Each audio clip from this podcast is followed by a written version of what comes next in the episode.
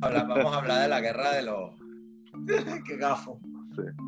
Ay, marico, disculpa. no, tranqui. yo tenía que drenar, brother. pero digo, no, pero te digo, esas conversas es lo que más a la gente le gusta escuchar. Bueno, después, con, calma podemos tratar de revisitarla. Hola Juan, Juan Carlos, ¿cómo estás? Bien, brother, ¿y tú cómo estás? Coño, bien. Estoy contento porque la gente nos está oyendo, era lo que estábamos hablando antes de comenzar.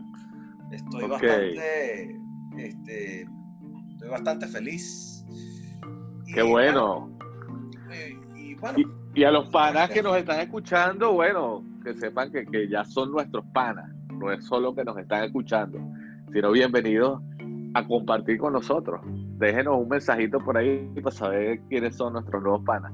Ellos lo, eh, ellos lo pueden hacer, pero no lo hacen porque son tímidos, le da ladilla o simplemente no lo saben hacer, pero de que no Yo creo que más, yo creo que más es que les da ladilla, yo creo que eso. Bueno, puede ser. pasarán a, con tanta vaina que hay que ver, a veces uno no se detiene a escribir. Aunque confieso que yo trato en mi canal de YouTube de, de responderle a todo el que me escribe. Eso es de pinga. Excepto a los Eso es de pinga hasta, que, hasta, que, creces masivamente y se te sale todo de control.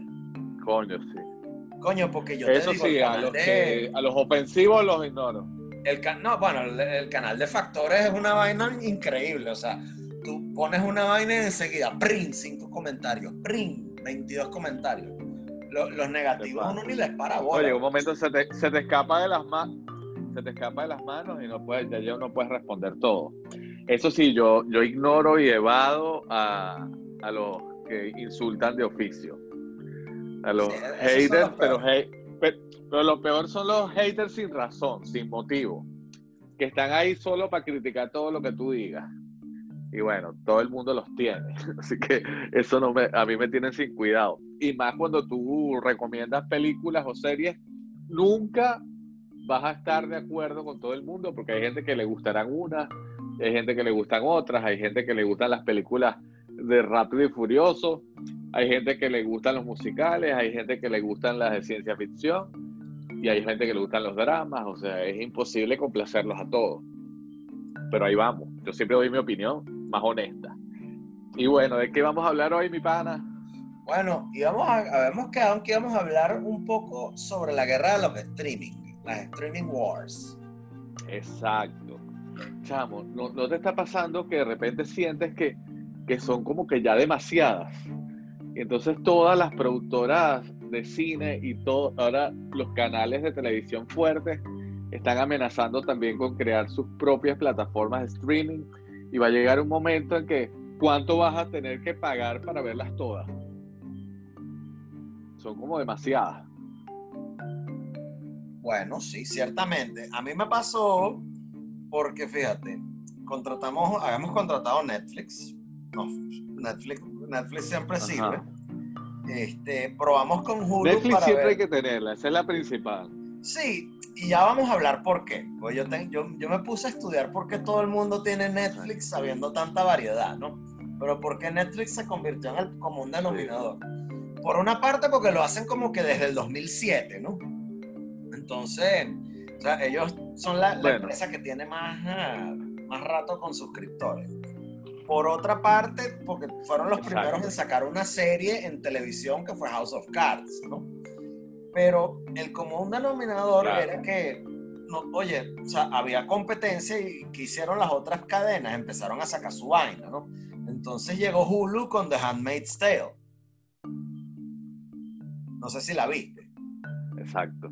Ah, bueno, eh, Hulu con Lo que pasa es que, bueno, yo no soy muy amigo de Hulu.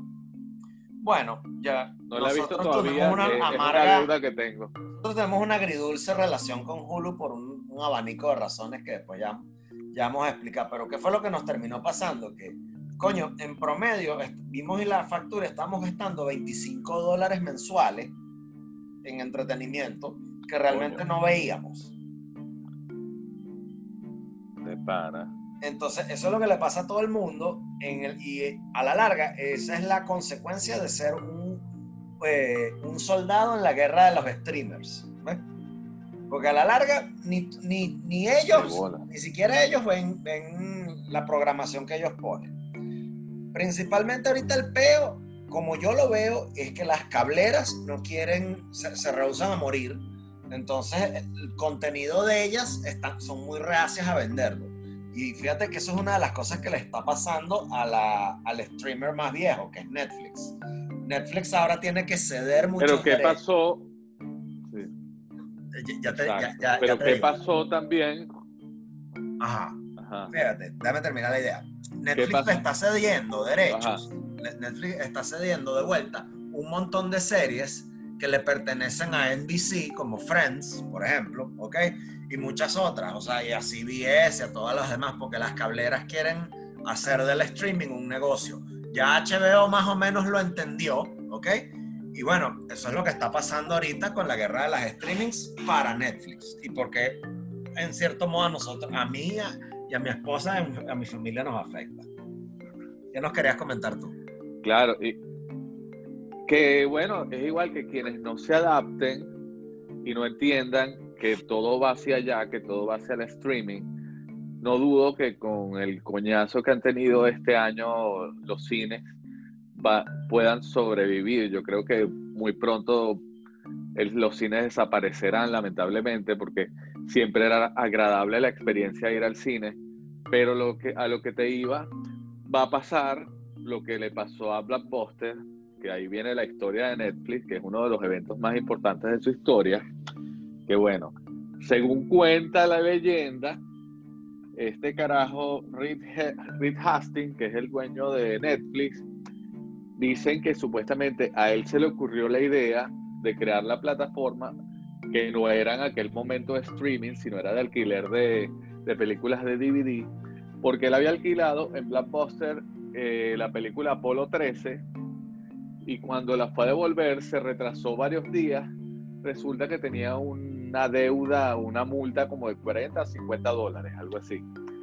El carajo agarró una rabieta de esas grandes, un recherón, y, y supuestamente en ese momento se le ocurrió una forma de, de crear una nueva forma que no fuera tan costosa y que no te cobrara multa.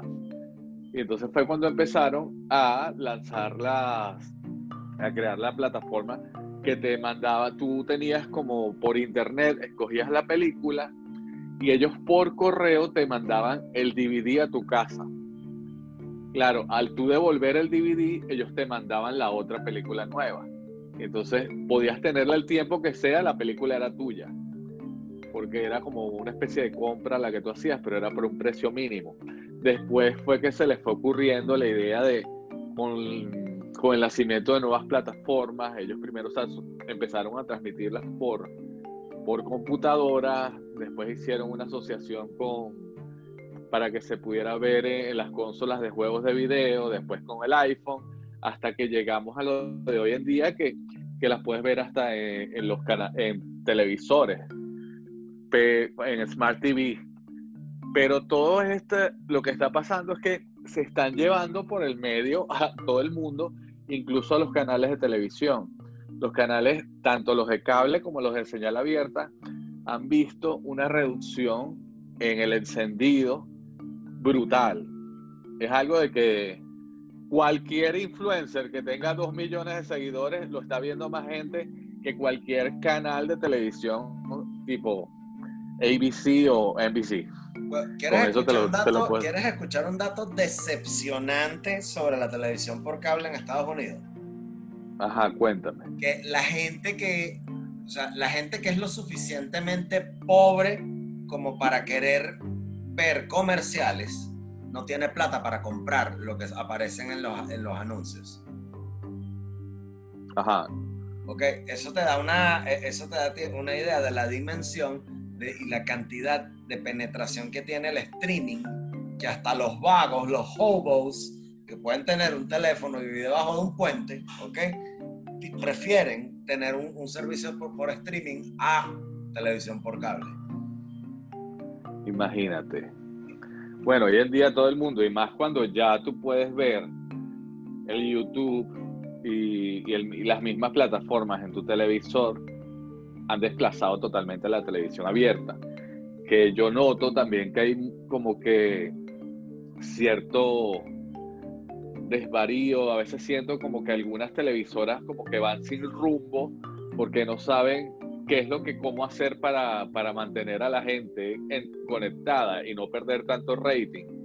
Y es porque pasa que por más que lo intenten, ya es simplemente que la nueva generación perdió, no, nació con esa costumbre. Los chamos ya están naciendo y apenas caminan, ya les están poniendo un iPad o tienen teléfono o se conectan a través de los juegos de video, del Fortnite y esas cosas. Entonces ya está creciendo una generación que sea como sea, en unos 20 años ya la televisión como la conocíamos ya no va a poder seguir estos canales. Porque los que quedan, según las estadísticas, según las encuestas, los que aún siguen viendo televisión es gente mayor de 35 años. Y esa gente no le dedica tanto tiempo como le dedicaba antes. Hoy en día se dedican más a ver precisamente estas plataformas de streaming. Y volviendo a lo que estabas hablando, que me parecía muy interesante, lo que me dijiste de HBO, que, que están creando sus plataformas y están como que recogiendo su material que tenían en otras plataformas, recogiendo sus contenidos.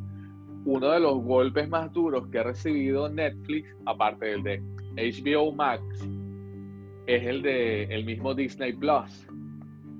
¿Por qué? También ellos le tuvieron que entregar todas las películas. Exacto. Tuvieron que entregarle no solo todo Disney y que lo han ido haciendo consecutivamente, no lo sacaron todo de golpe. Pero al Disney comprar Fox, Disney se apoderó no solo de, los Simpsons, sino de, Star Wars.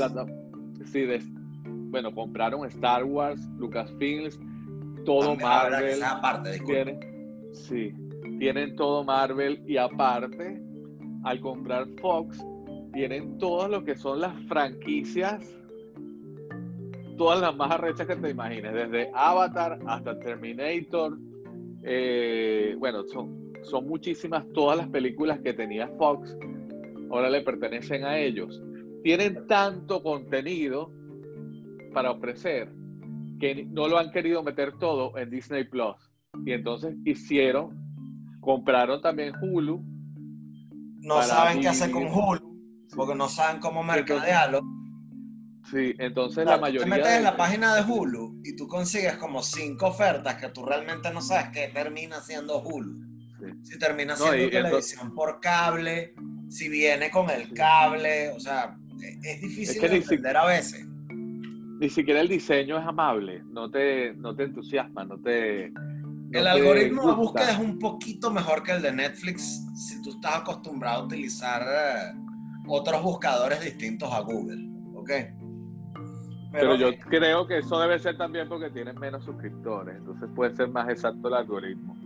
Por eso, eh, precisamente, más, es más exacto el algoritmo, tienen un mejor catálogo de, de, documentales y de muchas otras cosas en Hulu. Este, mira, yo realmente, mi experiencia con Hulu y HBO, eh, Hulu y HBO y Hulu Cinemax no fue mala. Eh, costosa, sí, pero, o sea, probamos el demo y un mes. ¿Lo utilizamos bastante? Sí. ¿Puede entretener a los chamos? Sí. Yo pienso que Disney Plus es mejor. Sí, pero incluso Disney Plus, eh, el problema que tiene es que no está estrenando suficiente contenido nuevo. Porque bueno, cuando lo comparas con un monstruo de productora como se ha convertido Netflix, eh, Disney, los estrenos reales de producción que están haciendo son muy pocos y como los tienen, tenían reservados para el cine, bueno, entonces cometieron ahorita el error con Mulan, que trataron de cobrar la parte y no funcionó. Pero entonces, bueno, ahora viene Soul, que la van a estrenar. Lo que te digo es que si tú eres estos entusiastas que te lanza las temporadas completas en, unas, en un fin de semana o en dos días, en tres meses te vas a haber visto todo Disney Plus. Entonces vas a quedar pagando y tú esperando por algo nuevo. Claro, si tú tienes familia, si tienes chamos que son los que te pueden ver Frozen o Aladdin 80 veces, es perfecto. Para los chamos, para la familia. Pero si eres un geek, entusiasta, loco, fanático, te lo aseguro que en tres meses te lo viste todo y te quedas esperando que no sé cuántos meses que estrenen la temporada nueva de Mandalorian. Bueno, fíjate que yo no he podido renovar Disney Plus y no he podido ver Mandalorian, aparte que no he tenido tiempo. Con lo que sí me voy a poner al día, que sale ahorita, ahorita el, domingo, es con The Crown. A mi esposa y a mí nos ah, encanta The Crown. Y la temporada que viene es la que ha creado más expectativa porque, bueno, vamos al siglo XX y es cuando entra la historia. No, bueno, ya estamos en el siglo XX, ya estamos en el siglo XX. Sí. Pero, exacto, llega Diana a, joder toda la familia real, entonces eso es divertidísimo. Exacto. Sí, quise decir años, años 80. Así que cuando uno piensa en los 80 te vas para el otro siglo de una vez. Pero, pero sí, todo el mundo quiere conocer cómo ellos, como estos productores, van a contar la historia de Diana. Y es lo que ha generado mayor expectativa. Una, otro estreno de Disney Plus que estábamos hablando, que estaba pautado para noviembre, y de repente salió una promo y te dicen enero 15 de 2021. WandaVision, que está basada en estos superhéroes que son una pareja muy divertida, que bueno, todos los, geeks estaban esperando este estreno y, y todo lo han ido posponiendo, lo han ido posponiendo, como pasa, como ha pasado con muchas cosas, sobre todo con los estrenos cinematográficos. Y bueno, ¿qué te puedo decir? Hay muchas cosas que nos hemos quedado esperando, como la nueva 007 se Coño, yo estoy decepcionadísimo con la, la 007 mujer y todo eso. Y párate de contar de todos esos cuentos. ¿Hasta cuándo, brother? ¿Hasta cuándo? O sea, hay, hay yo creo que también hay para lo de la representación, ¿sabes? Hay un límite para lo de, lo de la representación. A mí me molesta cuando no respetan la esencia de las historias e incluso de los personajes. Que siento que tú puedes inventarte, o sea, el spin-off de la tía abuela de Sherlock Holmes, pero respetarle la esencia de la historia. Hay gente puedes sacar Mandalorian, que es un spin-off, ok, o sea, o, incluso, o sea, puedes llegar a destruir incluso todo lo que es el, el, el construir un personaje con un buen arco narrativo como lo hicieron, o sea, y, preferir efectos especiales y un libreto flojo como lo que agarró J.J.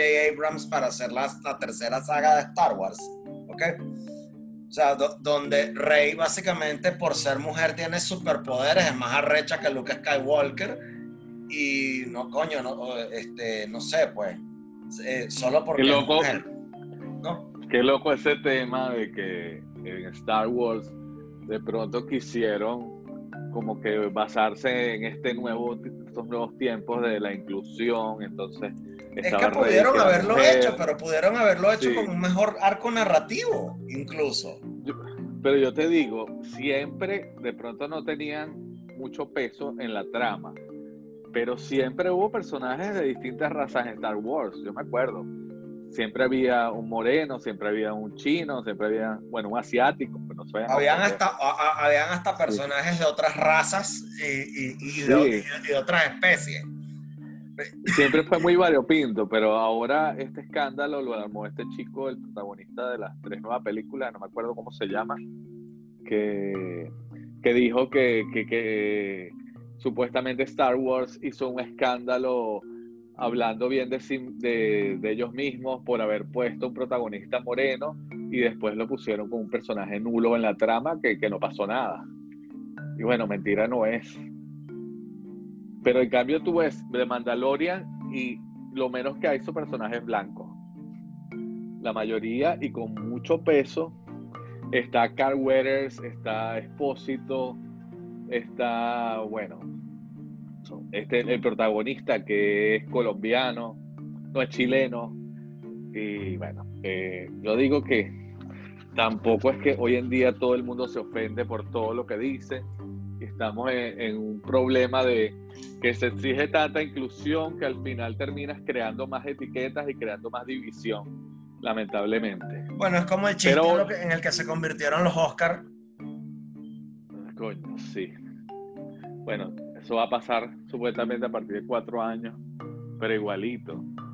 Pierde, pierdes la libertad tratando de, de hacerte el invento de la inclusión. Y es mentira porque al final terminas separando y dividiendo más. Porque al tú decir, tú eres esto y tú eres esto y tú eres esto y tú eres esto, tú estás diferenciando a cada quien. No estás diciendo que tú, al final todos somos iguales y todos somos humanos. Seas la raza que sea, te guste acostarte con quien te guste acostarte, eso no tiene que ver. Pero cada cabeza es un mundo. ¿Y quién puede con los millennials?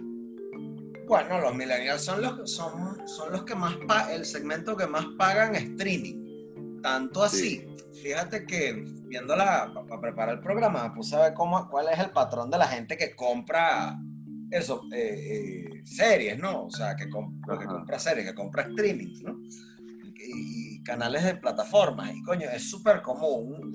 la compran los millennials. Los millennials son el bloque, si son el bloque votante más grande del planeta ahorita, son el, el bloque trabajador más grande también, ¿no? Entonces, en promedio gastan 25 dólares eh, en, streaming al mes. ¿Y sabes cuál es el género que más consumen en, la plataforma? Superhéroes. No, marico. Dramas. A los millennials les encanta un drama. ¿En serio? Marico, tú no tienes ah. idea de la demanda que hay por dramas coreanos e Pero eso suena bien. ¿Qué tal? Bueno, Unos culebrones, huevón, o sea, este nivel de Liafiallo, o sea, que el carajo se muere, entonces buscan cómo revivirlo a lo Dallas y no, o sea, salió mal. Resulta que el tipo es un demonio. Y, bueno, tal cual son telenovelas, son melodramáticas y telenovelas tal cual, pero hechas en, en Corea. En Corea, y son una sensación. Y son una sensación. Incluso, Turquía ha agarrado muchísimo mercado y está haciendo unas megaproducciones. Lo que he visto todo a mí me parece muy malo, pero están teniendo su público. E incluso canales como Univision y Telemundo están comprando las historias turcas para adaptarlas aquí. para hacer las versiones latinas. Está bien, me parece bien. Eh, sería una nota. Llevo tiempo que no me, no, no me tripé un, un, culebrón de esos latinoamericanos como los que solía ver en la televisión venezolana. Tengo muchos años que pero no me gustaría. Pero si, sin caer en polémica, si te puedo decir algo. Yo como, como escritor de telenovelas que he sido, las adaptaciones tendrían que ser vistas incluso con mucha lupa. ¿Por qué? Ah, bueno, Porque estamos hablando, estamos hablando de dos culturas totalmente opuestas, totalmente distintas. Estamos hablando de que Turquía es un país musulmán. Y en un país musulmán, da incluso el trato hombre-mujer, como se trata la mujer, como se tratan las relaciones, en un país donde la homosexualidad está prohibida.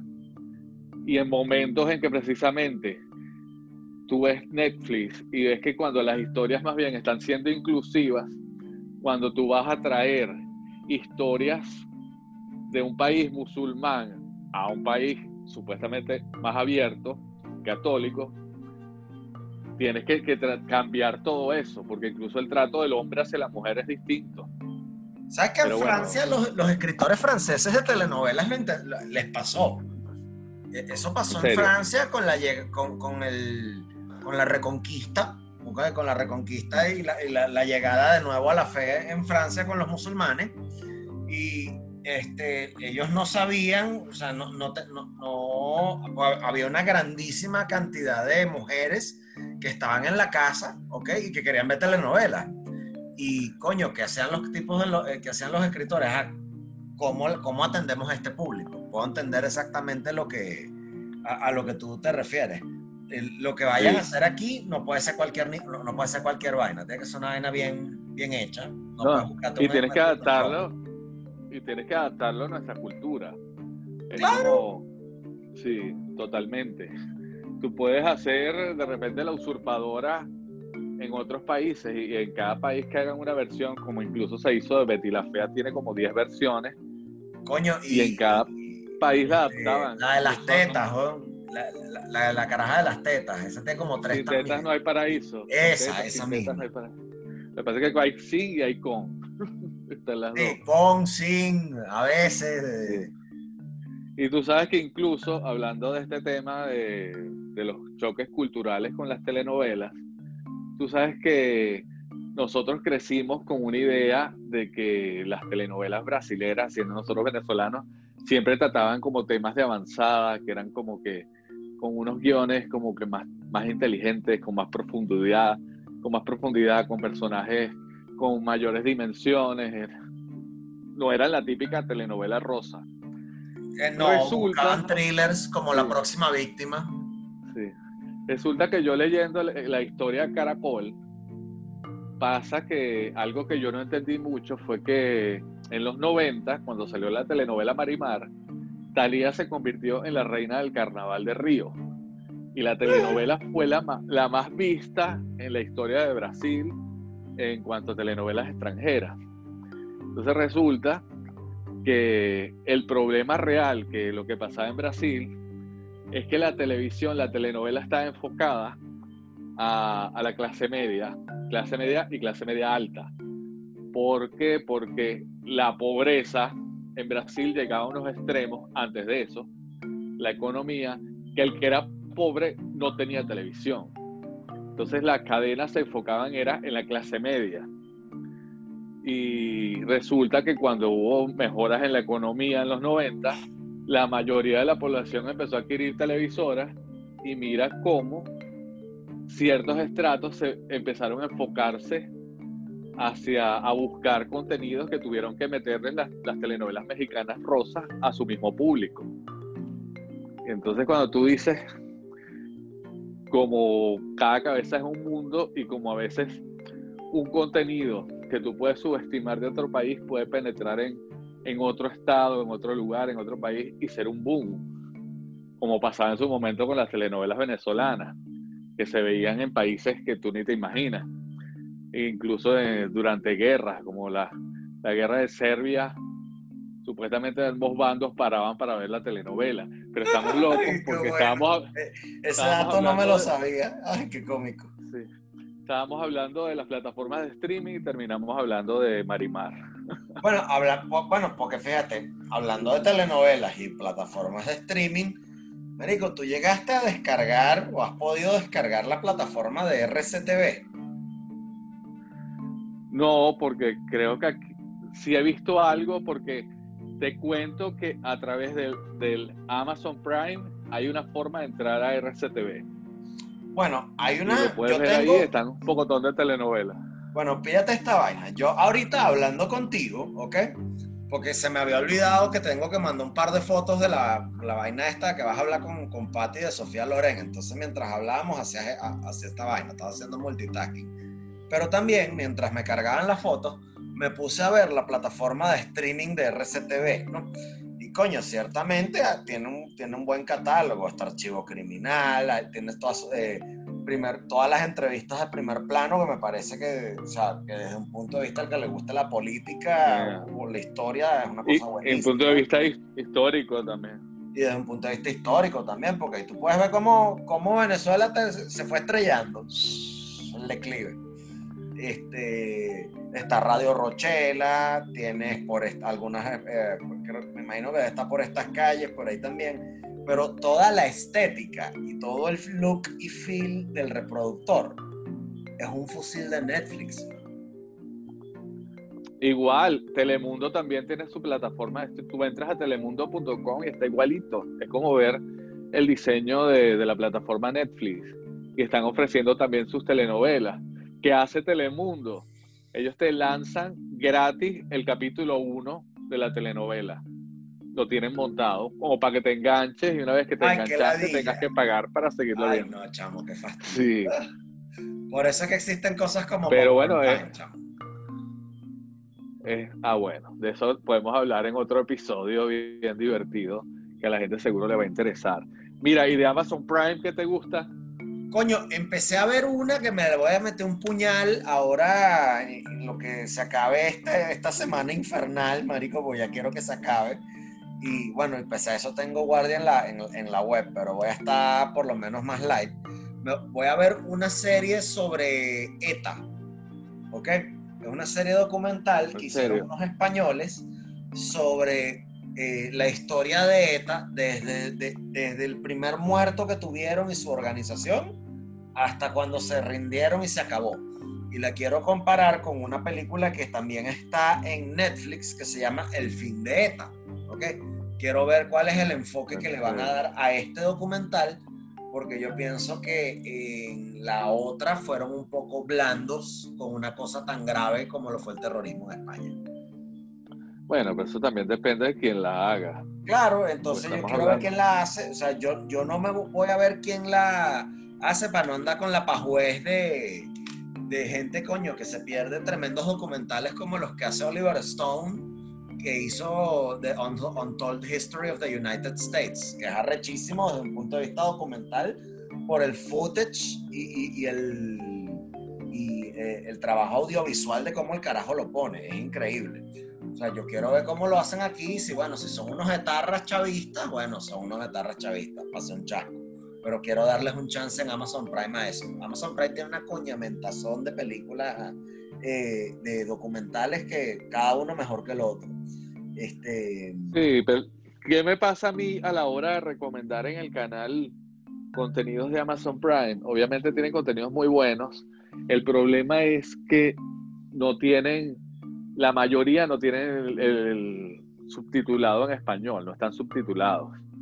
Entonces, cuando he recomendado, después he recibido comentarios, sobre todo la gente que me ve en mi canal, eh, o es gente latina, y la muchos no hablan inglés. Entonces me escriben, oye. El- el- recomendás, lo del idioma es una barrera, ciertamente. recomendaste esta serie, pero no, no tiene subtítulos en español, ni siquiera está traducida, que es una ventaja que tiene Netflix, que la mayoría de sus series están traducidas, ¿qué te digo? Español, a mandarín, ruso, italiano, o sea, todos los idiomas que, se te ocurran, te los ponen. Incluso varios de los idiomas asiáticos también los tienen.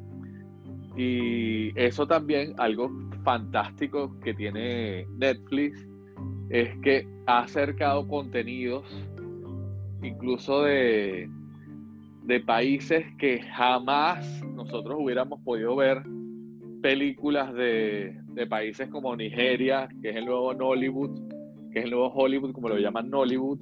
Ah, Así mismo. Sí, bueno, Ay, qué bola. Nigeria, Ni idea. Ni sabía. Nigeria, después podemos hablar de eso, pero Nigeria es el segundo país productor de películas después de, de- de India, que es Bollywood. Está primero Bollywood, después Nollywood Eso es y mucho. Juan. y después Carlos, Hollywood. Eso es mucho, marico. Wow. Ok. Sí. Wow. Eso sí, eso sí. Producen películas de bajo presupuesto, te estoy hablando en cantidad de películas que se hacen al año.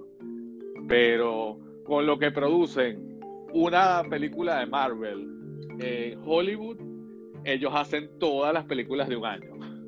Claro, claro. O sea, Sí. ellos juegan al, eh, eh, ellos juegan al pichaqueo. Buenísimo. Sí.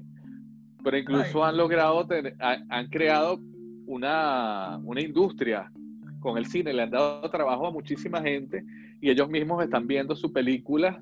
Y de hecho ya Netflix tiene un apartado de Nollywood en, en su plataforma donde te muestra varias películas. Y han crecido, ya hay estrellas de Nollywood como también hay estrellas de Bollywood. Y, y bueno, los cines, hay películas que, que ganan mucho dinero, otras que no. Y, y sobre todo le ha dado trabajo a muchísima gente. Lo más gracioso es que han creado su estilo, como pasó un momento con, en Italia con el neorrealismo italiano. Aquí hablan de un neorrealismo nigeriano que te muestra, ellos generalmente ni siquiera usan actores. Todo lo que graban son en, en casas, no son en estudios, en la calle y los extras son la gente y generalmente usan su misma ropa, no tienen vestuario ni maquilladores. Verga. Las cámaras, las cámaras son muy rudimentarias Guerrilla, güey. Una huevona. Sí, casi todo es cine guerrilla. Hay muchas cosas, la mayoría son muy malas, pero también hay cosas interesantes y hablan temas de ellos, de su identidad, de su vida, de cómo ellos son, cómo es su, su cultura, pues. Y, y, es bien interesante. Yo he estado leyendo bastante de eso porque quiero hacer un reportaje para mi canal, pero te invito, incluso hay varias películas en, en Netflix que las puedes ver. Y eso es lo fantástico, pues esta semana también de repente me puse a ver, puse una serie y sin yo saberlo, estaba viendo una serie sueca. Yo ah, decía, qué cool. Ellos producen muy bueno, muy buen material. ¿Qué estabas viendo de ellos? Sí. Es una que se llama Anarquía Amor, Amor Anarquía, algo así. Amor y Anarquía. Ah, fíjate que yo ando buscando esa para hacer el b-roll de, de, la vaina del programa y no, está, difícil de conseguir. no, me, no sé cómo es el nombre del sueco, pero obviamente está toda filmada en Estocolmo. Pero es una comedia. Sueco no es tan bueno, imagino. Y sueco es fatal.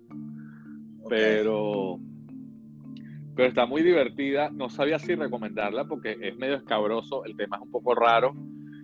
Es una protagonista. Déjate de huevonada y recomiéndala. Si la quieren ver, fino. Si no la quieren ver, chévere. Si les gustó, fino. dejen, dejen el comentario porque ya. Imagínate la premisa.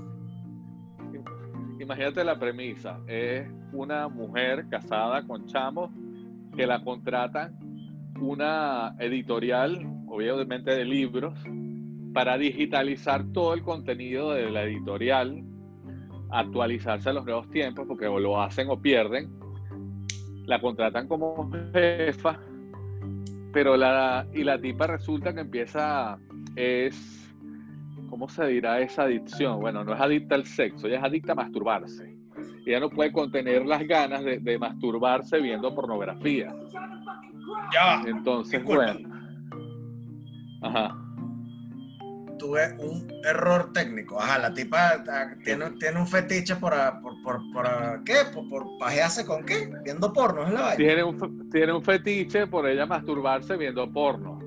Ella se automasturba y bueno, eso le va a traer un problema, un problema grave en su trabajo, donde bueno, a raíz de hecho, eso arranca la historia y se crea una tensión del trabajo bien divertida, pero yo decía, ¿será que esto me gusta a mí nada más? ¿Será que lo recomiendo o me van a insultar todos cuando lo recomiendo y la vean y no les guste?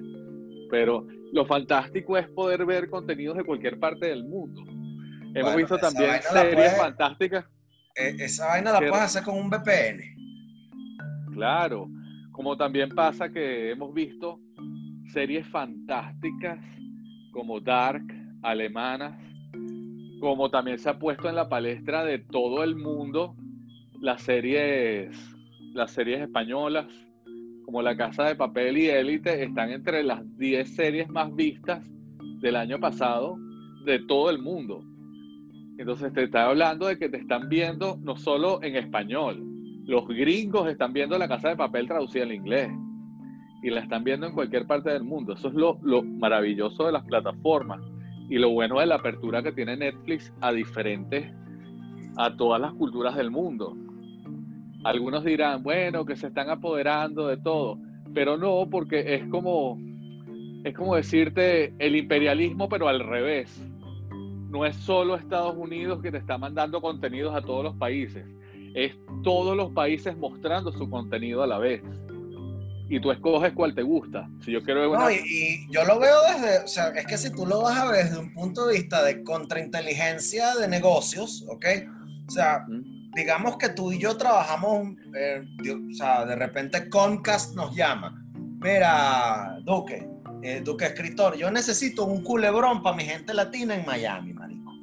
Y yo necesito acomodar la vaina de la plataforma. Yo necesito que tú hagas esta vaina o sea, ¿cómo coño competimos con Netflix? Incluso para Netflix, ¿qué, les diría yo? Yo les diría, marico, incluso para Netflix es difícil. Ellos están soltándote y te están regresando a ti todo tu, todo tu contenido que la gente lo va a ver porque tú cuentas con un montón de millennials con tremenda nostalgia por ver Seinfeld o Friends, ¿ok?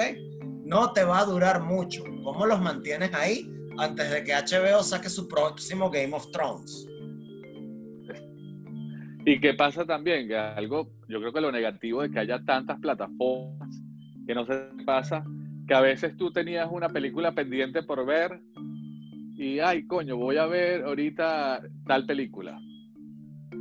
Cuando la pones ya no está. Y tú, ¿what? te dicen, no, es que la... Ah, sí, ahora está en, Amazon Prime, en HBO Flex. Coño, o la compro, o ahora la tienes Hulu, porque como los derechos de autor los, los compran por años, los pagan por años, al año, si la película no la vio nadie, simplemente la sacan.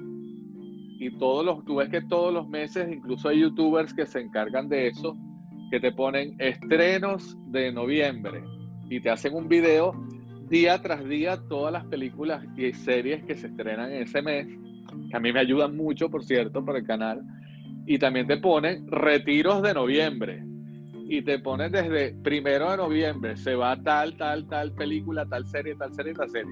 El 2 se va tal, tal, tal. O sea que si no las has visto, corre a ver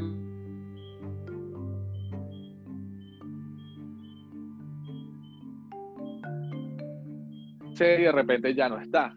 Yo creo que eso es lo más jodido de que haya tantas plataformas a la vez y que por más que sea no todo el mundo puede pagarlas todas. Eso es muy cierto. Eh, yo pienso que si tú le fueras a... Te voy a hacer una pregunta si tú le fueras a, recomendar a alguien dos plataformas de, streaming, ¿cuáles, se las ¿cuáles le recomendarías?